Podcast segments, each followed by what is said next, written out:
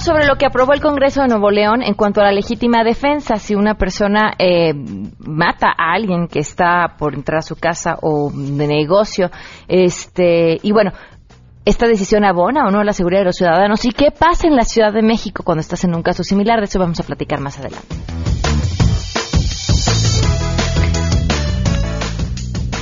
Además, lo malo, lo feo y lo peor de los eh, eh, candidatos en las distintas campañas en esta temporada electoral no se lo pueden perder. Al Estado de México. Desde aquí, así como nos dijeron al principio, vamos a darle la madre al Estado de México. Y por supuesto, tenemos buenas noticias y muchas cosas más. Quédense con nosotros a todo terreno. MBS Radio presenta a Pamela Cerdeira en A Todo Terreno, donde la noticia eres tú.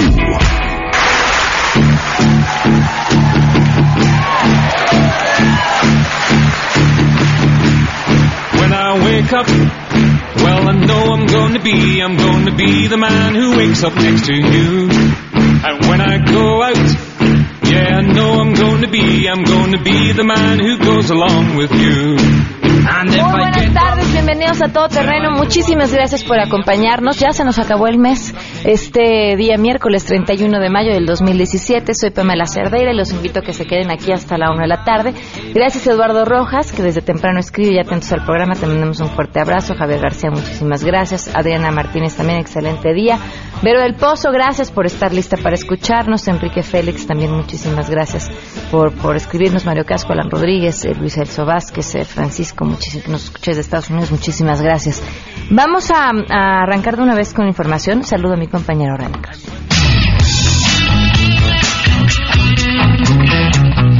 El secretario de Relaciones Exteriores, Luis Videgaray, afirmó que México está listo para mediar en el conflicto en Venezuela a través de un acuerdo político. No obstante, insistió que a final de cuentas la solución dependerá inevitablemente de los venezolanos y en este proceso hay una responsabilidad del gobierno del presidente Nicolás Maduro. El encargado de la política exterior sostuvo que Venezuela ha dejado de ser una democracia funcional. Es un país que de facto ha dejado de ser una democracia funcional y eso es algo tremendamente peligroso para la región. ¿Es una dictadura? Bueno, creo que no es, hoy por hoy no es una, no es una democracia y estamos viendo rasgos francamente autoritarios de el, uh, eh, por ejemplo, este, algo que ha sido ya señalado por la Comisión Interamericana de Derechos Humanos, que es el uso recurrente de tribunales militares para enjuiciar civiles. Esto, esto, es, esto es el, el, rasgo de un gobierno de un gobierno autoritario. En este contexto, la Embajada de Venezuela en México celebró el acompañamiento, solidaridad y apoyo irrestricto de Morena a la revolución bolivariana. A través de su cuenta de Twitter, la representación diplomática difundió fotografías de un evento del partido que encabeza Andrés Manuel López Al que asistió la embajadora María de Lourdes Urbaneja. No obstante, por la noche, la representación diplomática borró estos mensajes, informó René Cruz González.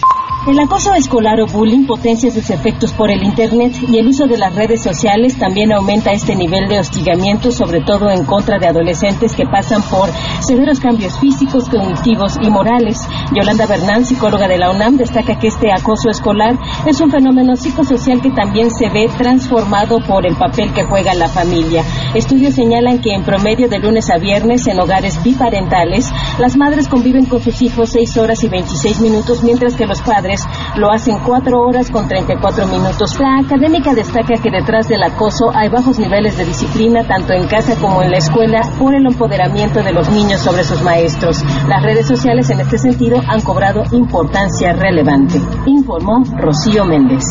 La Ciudad de México tendrá una nueva legislación electoral para elegir en 2018 a jefe de gobierno, diputados locales, alcaldes y concejales, aunque estos últimos se elegirán por planilla, es decir, que el alcalde ganador designará el 60% de ellos para garantizar la gobernabilidad, lo que algunos consideraron significa un retroceso en las alcaldías abiertas. Con 44 votos a favor y 9 en contra de la bancada de Morena, la Asamblea Legislativa aprobó las nuevas disposiciones, de las cuales el diputado diputado Alfonso Suárez del Real aseguró que le quedaron a deber a los capitalinos. La nueva legislación garantiza las candidaturas independientes, los gobiernos de coalición, la revocación del mandato, se crea la Defensoría Electoral y se elimina el fondo de retiro de magistrados y consejeros electorales. Además, se tendrá un Congreso local integrado por un 50% por hombres y un 50% por mujeres. Asimismo, se obliga a los funcionarios públicos a no desviar recursos del erario a favor de algún candidato.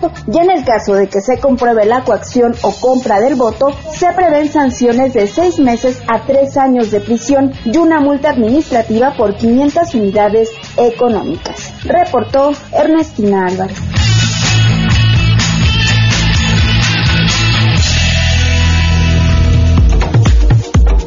Y por supuesto que tenemos buenas noticias.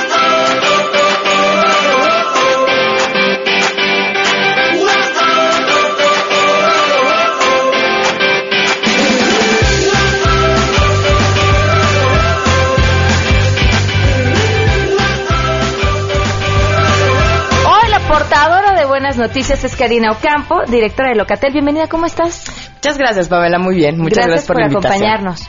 Oye, a ver, cuéntanos, porque tienen ya desde hace tiempo un, un, un proyecto muy interesante para los migrantes. Sí, tenemos eh, tenemos muchos servicios para los migrantes. Uno de ellos es la aplicación CDMX Contigo, eh, a través de la cual los migrantes pueden mandar las alertas por si ellos sienten que están en peligro. Mandan una alerta. Eh, y a cinco personas que ellos hayan inscrito y hacen familiares o amigos, les llega esta alerta y también le llega a Locatel. Locatel lo que hace es que se comunica no solo con los cinco familiares, sino con el consulado más cercano para justamente asistirlos. Nos dan una georreferencia eh, eh, desde donde se emite la alerta y a través de la cual nosotros conocemos la dirección y, lo, y enviamos ¿no? a autoridades y a sus abogados. ¿Cuándo empezó a funcionar esta aplicación? Esta aplicación empezó en eh, en marzo. En marzo ¿Y ¿Ya han tenido personas que han usado la alerta? Fíjate que sí, eh, tuvimos personas, dos, dos personas que se sintieron en peligro y si nos enviaron la alerta, nosotros advertimos a sus familiares, advertimos a consulados y al momento de darle eh, el seguimiento, nos enteramos que, bueno, ellos se sintieron en peligro, pero no pasó nada. Ok. Ya tuvimos nosotros dos llamadas, porque dentro de la aplicación hay una que se llama también mi prim- tu primera llamada.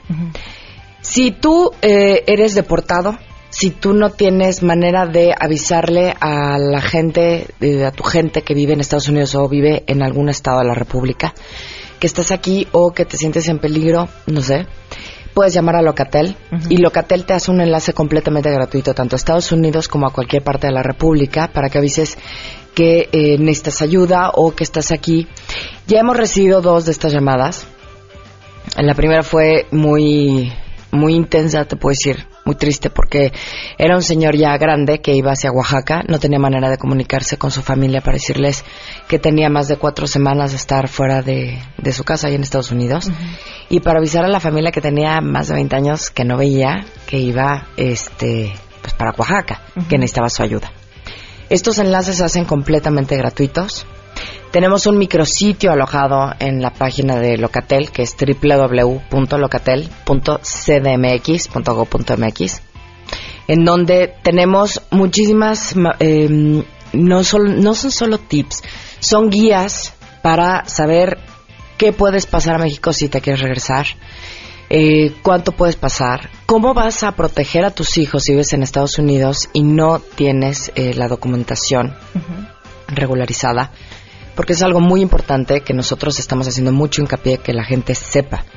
Si tú vives en Estados Unidos y no tienes eh, la residencia estadounidense, pero tus hijos sí, porque nacieron allá, y te deportan, ¿Qué va a pasar con ellos? bueno, tus hijos son eh, candidatos a ser adoptados por otras personas cuando tú estás aquí.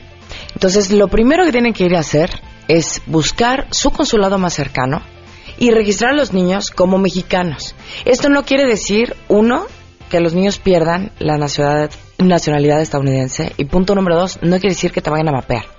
Pero lo que sí quiere decir es que tú tienes a tus hijos protegidos porque en cualquier momento que tú seas deportado, bueno, tus hijos se pueden ir contigo y no están separados. Esto es un hecho real que ha pasado. Eh, si no me equivoco, las cifras van alrededor de más de 7 mil niños el año pasado, mexicanos, este, bueno, con papás mexicanos deportados y los niños en casas eh, ya adoptados eh, por adoptados familias- por, por familias estadounidenses, mientras sus papás están aquí en México. Entonces, ¿Y, y tienen alguna oportunidad de recuperar a sus hijos o no? Eh, sí, pero es un juicio larguísimo, pero hay que demostrar también los, la- los lazos eh, consanguíneos. Y entonces ya es un proceso muy complicado en donde entran eh, autoridades y entran abogados especializados. Nosotros en la página sugerimos cuáles son los planes de acción, tanto en materia económica, con en materia familiar, eh, con los amigos, con los empleadores, qué hacer con tus deudas. Es decir, es una guía muy exacta que, eh, en la que nos apoyamos tanto con relaciones exteriores como con cada consulado en particular. Estamos trabajando ahora con Iniciativa México, a quien hemos recibido muchísima, muchísimo apoyo de ellos. Vamos a trabajar también con la UNAM tanto la UNAM aquí en México como la UNAM en Chicago, en Los Ángeles eh, y la parte que está también, eh, bueno, toda la parte que está de la UNAM en Estados Unidos, justamente para ayudar a nuestros connacionales que viven allá.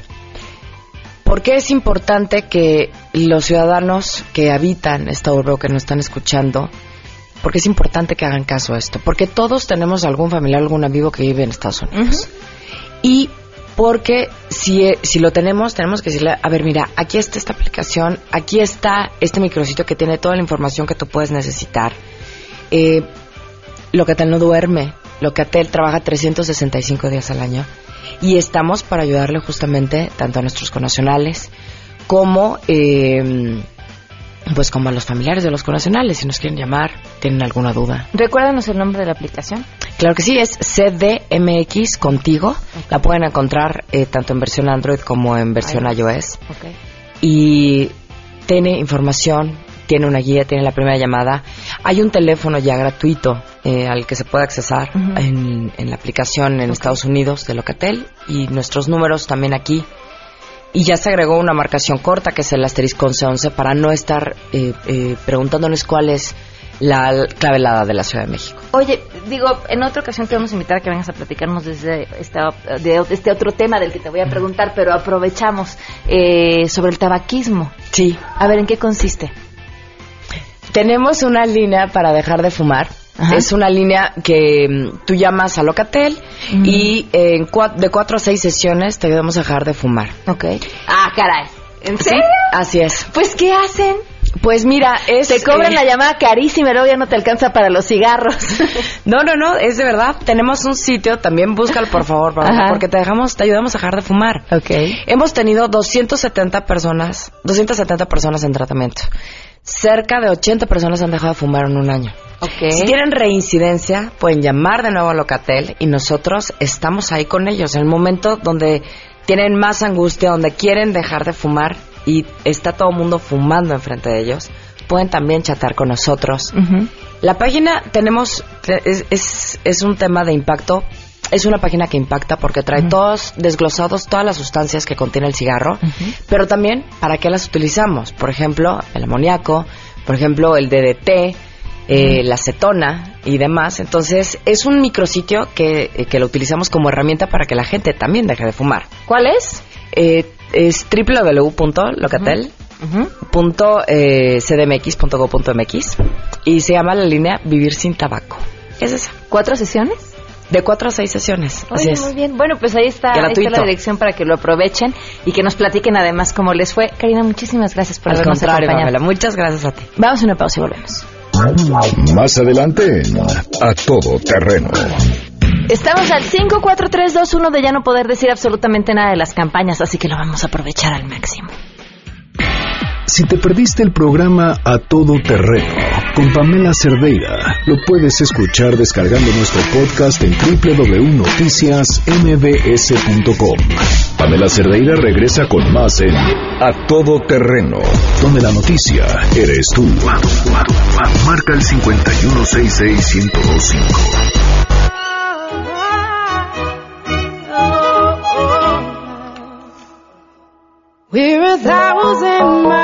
Dos el día con 20 minutos, continuamos a todo terreno. El día de ayer platicábamos sobre lo aprobado en Nuevo León. eh, y, y sobre las voces en contra y, y por qué decían bueno pues eh, al permitir o autorizar que tú puedas quitar la vida a alguien que entre a tu casa para robar en legítima defensa, que podría esto provocar, más el tema de las armas y demás, ¿no? Es un permiso para matar.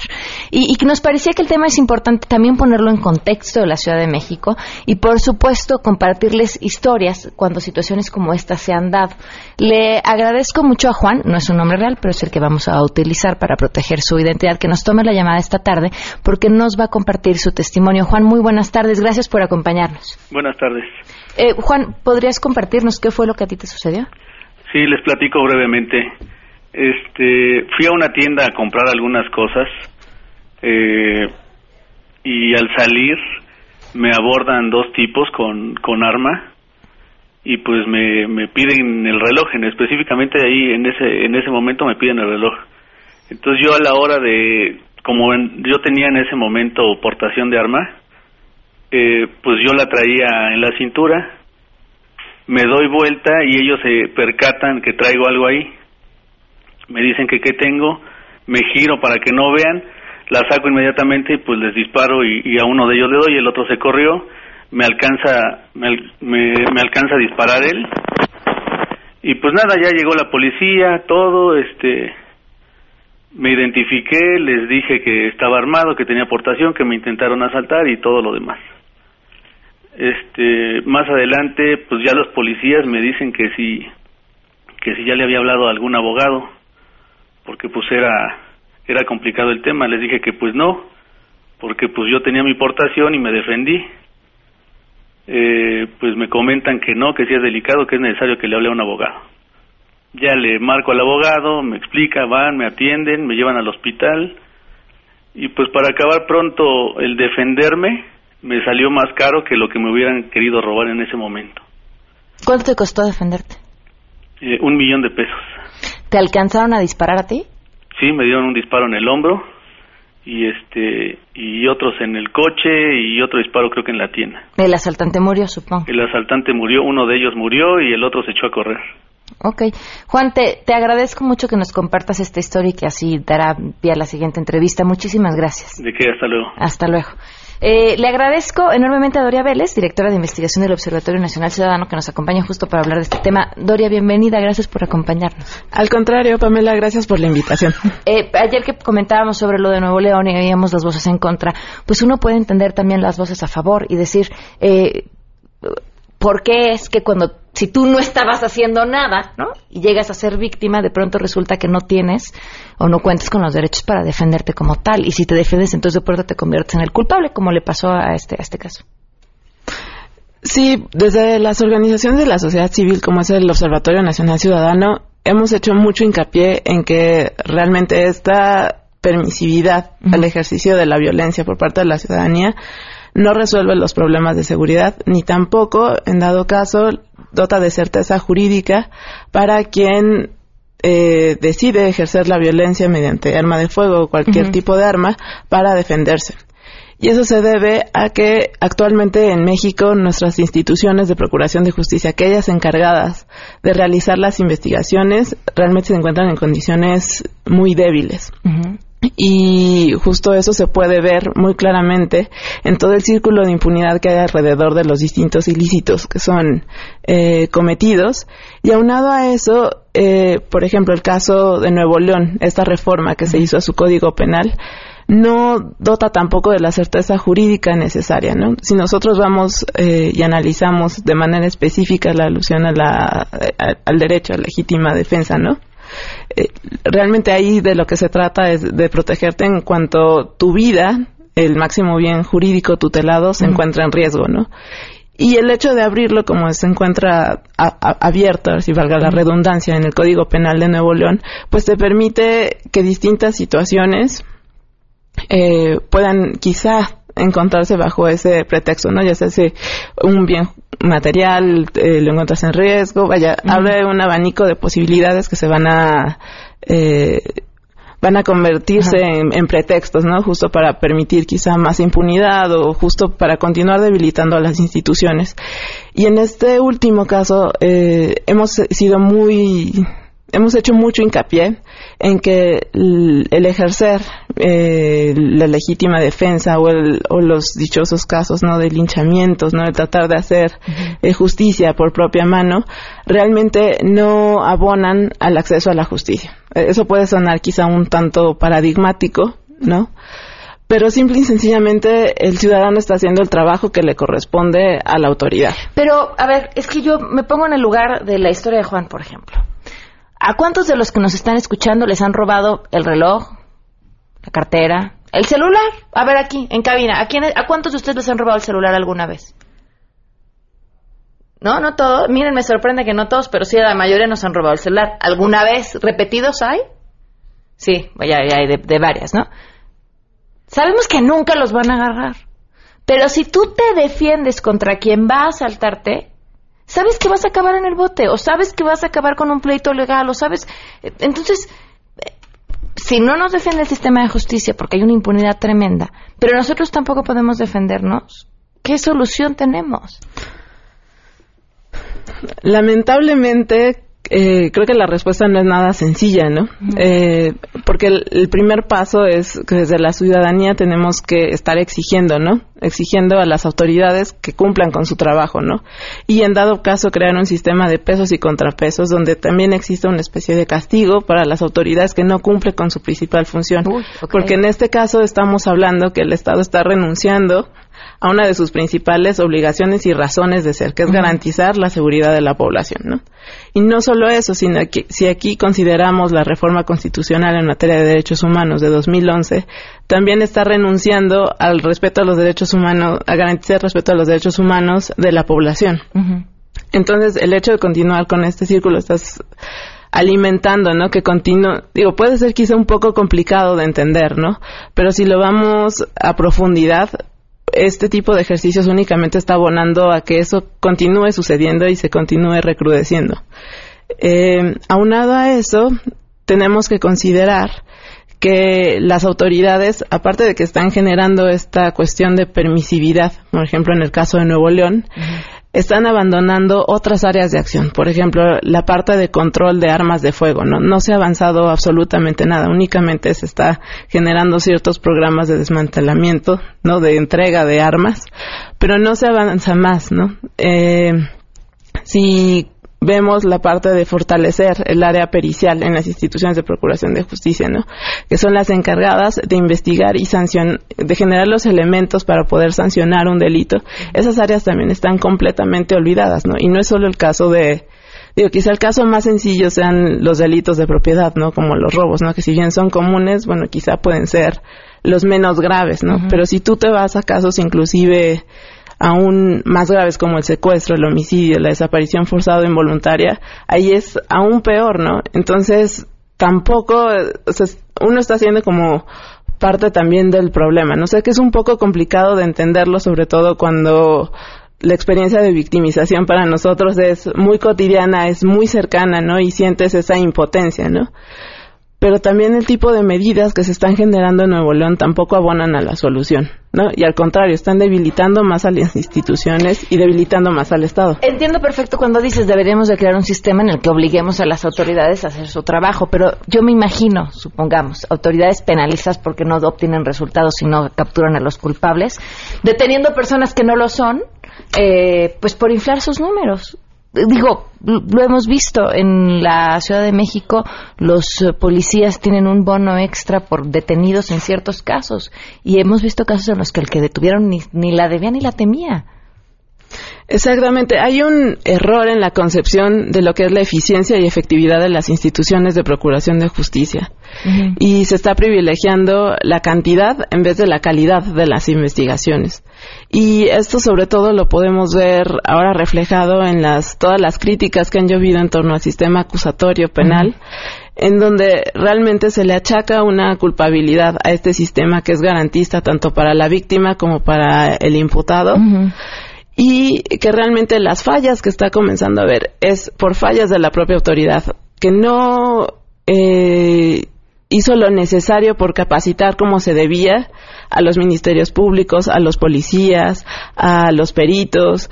Entonces, hasta que no realmente se comience, y es un papel muy importante de las organizaciones de la sociedad civil, hasta que no comencemos a estar haciendo hincapié en esto, no vamos a poder salir del problema. Aunado a eso, creo que es importante considerar que quizás este tipo de medidas, sobre todo en, como la implementada o autorizada ahora en Nuevo León, eh, específicamente en los casos de robo, quizás lo que vamos a conseguir sí es la disminución de ciertas modalidades de robo, pero el fenómeno delincuencial no es estático, sino que va evolucionando. Entonces, quienes cometen estos delitos funcionan a partir de incentivos. En cuanto yo ya no tengo los incentivos necesarios para garantizar que voy a cometer el ilícito sin ninguna repercusión, ya deja de ser atractivo. Entonces lo que va a suceder es que se va a comenzar a, a mover a otras modalidades delictivas quizá mucho más graves que el propio robo. Entonces es un problema que debe considerarse de varias aristas, no, no solo desde término de acceso a la justicia, de cómo la víctima debe poder tener cierta protección en, en los casos en que suceda lo que nos relató Juan, hace un momento, sino también cuál es el impacto que va a tener sobre cómo va a evolucionar el fenómeno delincuencial. Ok, pues te, te agradezco enormemente que, que, nos hayas compartido tu, tu, tu, punto de vista y tu opinión en un tema que sin duda es polémico. Muchísimas gracias.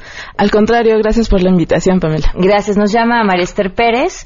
Dice, a mí me ha tocado ver cómo le meten la mano en donde sea a, que, a quien se haya guardado el teléfono para robarlos. Ya no queremos salir, pero tenemos que salir para trabajar. Es imposible vivir así. La cosa está durísima. Mancera no hace nada. María Esther, muchas gracias por llamarnos.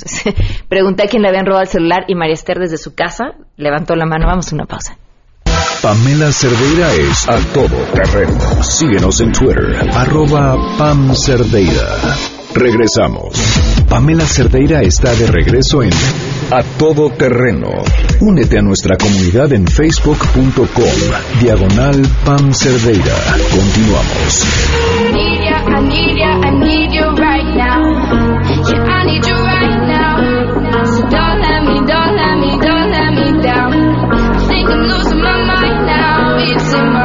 Por sus comentarios. 12 con 37 en WhatsApp. Nos escribe Oscar Salas, Justicia Bizarra. Eh, dice aquí Edgar, soy taxista en la Ciudad de México, las cosas nunca son como deben de ser, no es como en las películas de acción, la realidad en México es la que describes. Y el testimonio es un ejemplo claro del sistema de justicia. Ante un asalto lo mejor es no poner resistencia, eh, ya lo comentó el testimonio, fue más caro el proceso que el reloj y además puso en riesgo su vida con la lesión que recibió. No es conformismo, es la realidad y lo que nos queda es encomendarnos a Dios. Híjole, ojalá, ojalá no, este, Edgar, aunque aunque tienes razón. Muchísimas gracias por sus comentarios. Bueno, se nos acaba, es el último día para poder hablar de las campañas y no es que estemos tristes, en realidad estamos contentos. Creo que todos ustedes, eh, más seguramente eh, la gente en el Estado de México, invadida de spots por todos lados y demás. Pero bueno, pues vamos a aprovechar para hacer un breve recorrido sobre lo más eh, curioso, las pifias que sucedieron en las campañas. Por ejemplo, vamos con Josefina y con Teresa Castel, las tuvimos con nosotros para poder platicar y curiosamente encontramos que varias de sus propuestas registradas ante el Instituto Electoral del Estado de México eran copy-paste, más las de Castel, de Josefina no eran tantas, de propuestas que habían hecho en años anteriores otros partidos. Esto fue lo que nos respondieron. Te preguntaba por la similitud de los proyectos, Josefina, porque revisamos eh, tu propuesta, la plataforma electoral que está en el Instituto Electoral del Estado de México, Sí. y encontré eh, muchos parecidos, con punto y coma, eh, de la plataforma electoral del PRD, PT y Convergencia de- para pasadas elecciones. Este, mira, te leo una de ellas. Eh, crearemos el Fondo de Apoyo para desarrollar programas de eficiencia e innovación empresarial. Y esta plataforma del PRD, PT y Convergencia dice exactamente lo mismo. Crearemos el Fondo de Apoyo para desarrollar programas de eficiencia. Fíjate que lo que yo sí creo es en la conformación de un gobierno más de coalición. Más allá de, un- de una agenda de coalición, eh, lo que pasa es que veo aquí o encuentro un plagio en alguna de las propuestas. Pues mira, no sé de quién, porque nosotros hemos venido trabajando en esta plataforma desde hace mucho tiempo y también, no sé, no, permíteme leerlas con más calma, pero tú puedes establecer lo mismo, lo que cambian son los comos, porque pueden cambiar Pero el con cómo, punto y cómo, coma. eh, Tener no. la misma idea con punto y coma. No, no, bueno, si es con punto y coma es que alguien se la toma a alguien más. Este 4 de julio es la única oportunidad que tenemos. No se volverá a repetir. No la desperdicies. Tenemos el de Teresa Castel, que no sé por qué terminamos con un pedacito de Teresa Castel haciendo campaña, porque eh, fue la que nos dio la respuesta más curiosa eh, a, esta, a esta pregunta. Que por cierto, dijo que las, eh, las que nosotros teníamos se habían sacado, y, sí, y así fue, de la página teresacastel.org y que esa ya no la estaban usando. Saliendo de la entrevista, inmediatamente quitaron lo que venía en esa página y la redireccionaron a la nueva. Sin embargo, pues las que estaban cuando ella se presentaba como una organización civil, pues eran las mismas que habían presentado otros partidos. Revisamos algunas de tus propuestas y encontramos unas eh, cosas interesantes. Si quieres leerte la primera, estas son sacadas de tu página de internet. La primera de las propuestas que dice. Impulsar a través de la banca de desarrollo el crecimiento interno de la economía, estimulando a la micro, pequeña y medianas empresas, así como comunidades u organizaciones cooperativas que generen empleo para jóvenes, mujeres, grupos vulnerables en pobreza y marginación. Esta propuesta tuya es la misma que está en la plataforma electoral del Partido de la Revolución Democrática para la elección de diputados federales del Congreso de la Unión del 2015.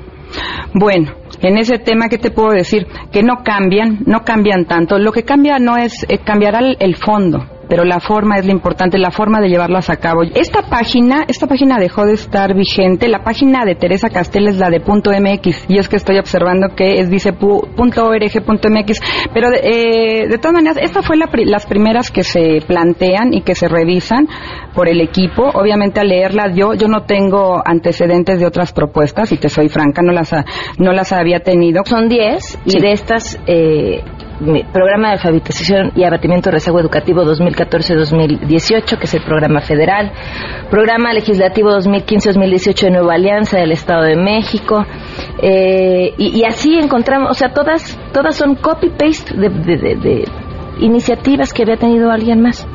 sí. Bueno, eh, ¿qué te puedo decir en ese sentido? Bueno, vámonos ahora con la defensa de, del mazo sobre el salario rosa que, un salario rosa que se traduce en, en, el más pesimista de los casos en 20 pesos diarios para reconocer a las mujeres el trabajo que hacen en casa. Oigan, imagínense, imagínense que sus maridos, si ustedes se dedican íntegramente al cuidado del hogar, les digan, eh, te voy a pagar lo que estás haciendo en casa, ahí están tus 20 pesos diarios. O en el mejor de los casos, porque he dado diferentes cifras de lo que valdría, serían unos eh, 36 pesos diarios. Bueno, no tenemos el audio, vámonos con el siguiente, vamos con Juan Cepeda. Entonces, a Juan Cepeda sí lo tenemos. Juan Cepeda, en este ímpetu de reconocer, de hablar acerca de las propuestas, le cuestionamos sobre una en específico que estaba también en el Instituto Electoral del Estado de México, pero que no reconoció como suya. Hay una propuesta tuya que me preocupa. Dice, promoveremos a las madres trabajadoras que puedan tener un horario laboral de siete horas a efecto de brindarles más tiempo para la atención de sus hijos en edad preescolar. Aquí lo que me preocupa, uno, mucha de la gente que vive en el Estado de México no trabaja en el Estado de México, y creo que el porcentaje es alto. Y dos, sería asumir que las mujeres somos las que estamos obligadas al cuidado de los hijos de forma exclusiva porque es solo para nosotros. Es más, me parece hasta una propuesta discriminatoria. Pero esa propuesta no es mía. Yo no he propuesto eso no, lo en la página del Estado de México, en, del Instituto Electoral del Estado de México como parte de tu proyecto de campaña. Bueno, vamos con este, saliéndonos de los del Estado de México. Bueno, tenemos a Delfina, ¿no? También, eh, cuando se le fue declarar que había votado a favor del gasolinas. Y como diputada federal, voté por el gasolinazo. Voté por el gasolinazo. es que los debates fueron mucho más divertidos que instructivos. Pero tenemos, yo creo que sin duda, el candidato que se lleva todas. Eh, la Jean, por supuesto. Eh, esto fue lo que dijo también en el debate el candidato al gobierno de Nayarit. Yo los estoy escuchando a todos y la verdad, puras mentiras, la verdad, pura mentira, pero mentira real. Ustedes ya nos conocen a todos, compañeros.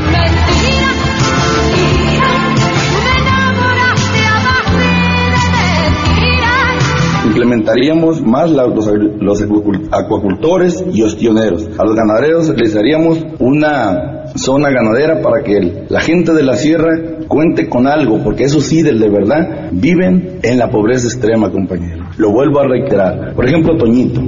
Toñito es un muchacho sano, pero él nomás sabe agarrar la riata, porque es un, es un charro. A florear nadie le gana, en el lienzo es el campeón para echarle una mangana a cualquier diputación. Un programa, en vez de que sea de 65 y más, va a ser de 50 y más. Apoyaremos a la gente que de verdad sí está pobre y que de verdad necesita con vivienda, a los, a los trabajadores, a los niños, Lo que pasa es que, que agarra y que me dice, dice, a los estudiantes, a los de la tercera edad. No pagarán ni un peso de transporte público, compañeros. Y por primera vez en la historia de Nayarit, y pues que agarro y que le digo, que le digo, le digo, como gobierno independiente, daremos sueldo a los comisariados ejidales, a los jueces, acción ciudadana, delegados municipales, presidentes de los ganaderos y gobernadores de los indígenas. que agarra y que me dice, dice, no, dice, Pudrición, hijo de la fregada, ¿de qué se trata? Ese cáncer hay que trozarlo, hay que derraizarlo. ¿Y saben cómo lo vamos a hacer, compañeros? Poniéndonos todos de acuerdo. Es de la manera que nos va a ir bien a todos, compañeros. Sigue el mismo y el mismo y el mismo. Pues de qué se trata, compañeros. Lo que estamos tontos en Nayarit, nada. Estamos tontos, la. Estamos tontos, Nada, Nayarit ya no tiene los ojos vendados. Este señor toda la vida en los puestos. El otro no se diga. Toñito, pues su papá, toda la vida mamando. Soy tonto, pero Dios me ayude.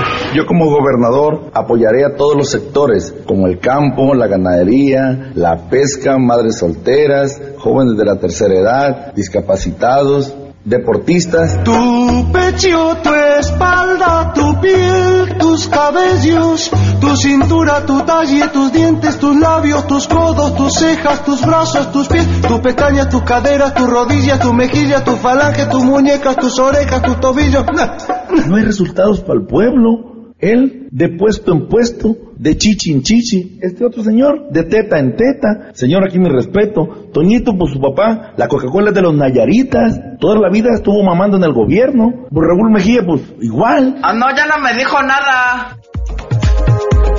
Bueno, él les va el quitarrisas porque esta, de, de- de verdad tuvimos que hacer una cuidadosa selección porque pues si no se hubiera llevado todo el programa con lo que dijo el candidato independiente, le dan más o menos un 10% de la votación. Así, con lo que escucharon, ya no es tan chistoso, ¿verdad?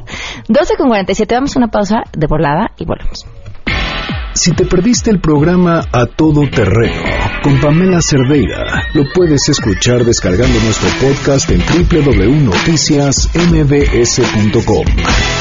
Estamos de regreso. Síguenos en Twitter, arroba Pam Cerdeira, Todo Terreno, donde la noticia eres tú. Continuamos.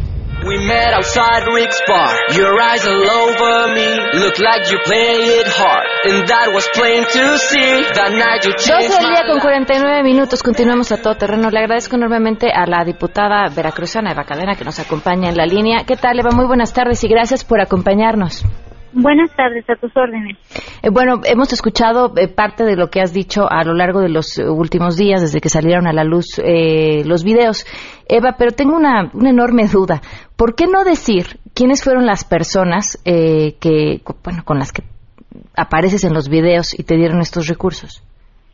Bueno, eh, sí he dicho quién fue el contacto, se ha dicho un nombre que es Alexis García y hoy en, en la conferencia que yo decidí dar también aclaré que eh, él se acercó como familiar cercano del coordinador de, de la bancada de Morena, el diputado Amado Cruz Malpica, eh, que hubo algunas conversaciones ahí que nos dieron la confianza de que de eso se trataba. Entonces, eh, ese nombre que es el que tenemos y yo lo di.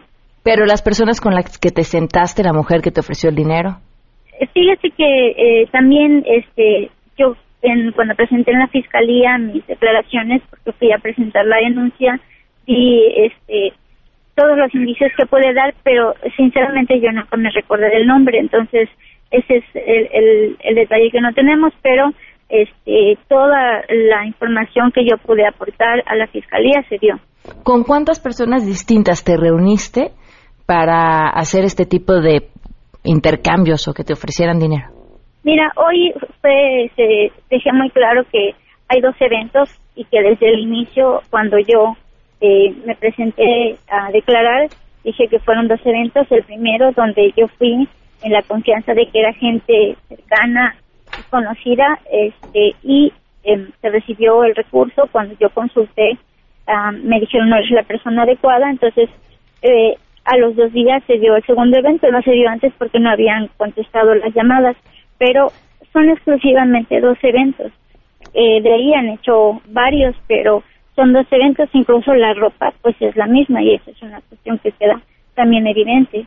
¿En estos dos eventos son con la misma persona con la que te reúnes? Sí, con la misma persona. ¿Qué pasó con los recursos que te dieron en el primero de estos eventos? Se regresaron, todos los recursos se regresaron totalmente y lo que yo he percibido de, de esta material es que eh, ha sido totalmente cortado, editado y acomodado a modo para hacer creer a la gente otra situación que no es. Ah. Yo fui muy clara en dos puntos. Estuve en el Hotel Terranova, donde acudí a, la, a solicitud de estas gentes, y en el Hotel Marriott, donde les regresé íntegramente todo. Cuando tú le regresas el dinero, ¿es el segundo video? Así es, sí, son dos, dos puntos diferentes. O sea, a ver, en, en un, en un primer video recibes el dinero. Bueno, en una primera ocasión. Que tenemos, está el video. Y en el, la segunda ocasión, ¿tú les regresas el dinero y te ofrecen más dinero?